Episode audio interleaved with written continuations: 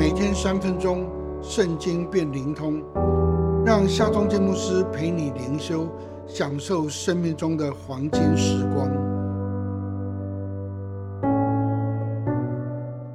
耶利米书第三十八章第二十八节，于是耶利米能在护卫兵的院中，直到耶路撒冷被攻取的日子。耶利米是泪眼先知，常为上帝的子民哭泣。耶利米也是苦难先知，多次被关在监牢里。当巴比伦军队以为救援犹大国的埃及军队将到，就先从耶路撒冷撤退。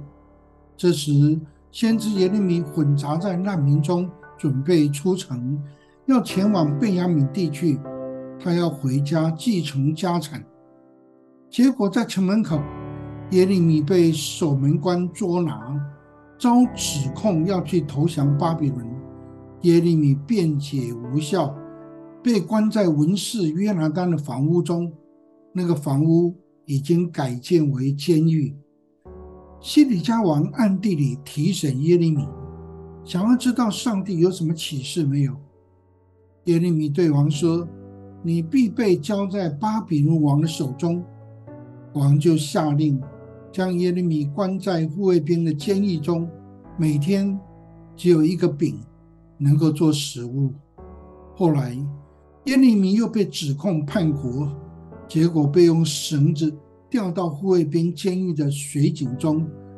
井里虽然没有水，但却有淤泥，耶利米就深陷泥沼中。虽然耶利米最后被救出来，没有死在井里。但一直到耶路撒冷被攻取的日子，他都被关在护卫兵的监狱里，没有自由。如果侍奉上帝，却需要付出像耶利米这样的代价，不知道我们是否愿意承受，愿意顺服？耶稣他本有与父上帝同等的本质跟荣耀，却因为爱世人。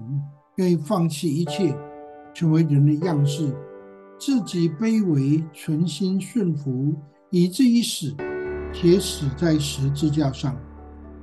我们是否也能够因为爱，能体察上帝的心意，愿意以基督耶稣的心为心，付出代价，顺服上帝，使上帝的荣耀得以彰显？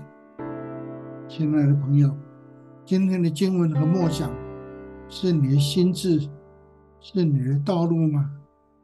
让我们来祷告，荣耀的上帝啊，我愿意顺服你，跟随你，侍奉你。求你坚固我的心智，加添我的力量，扶持我，引导我，帮助我。奉靠耶稣基督的名祷告，阿门。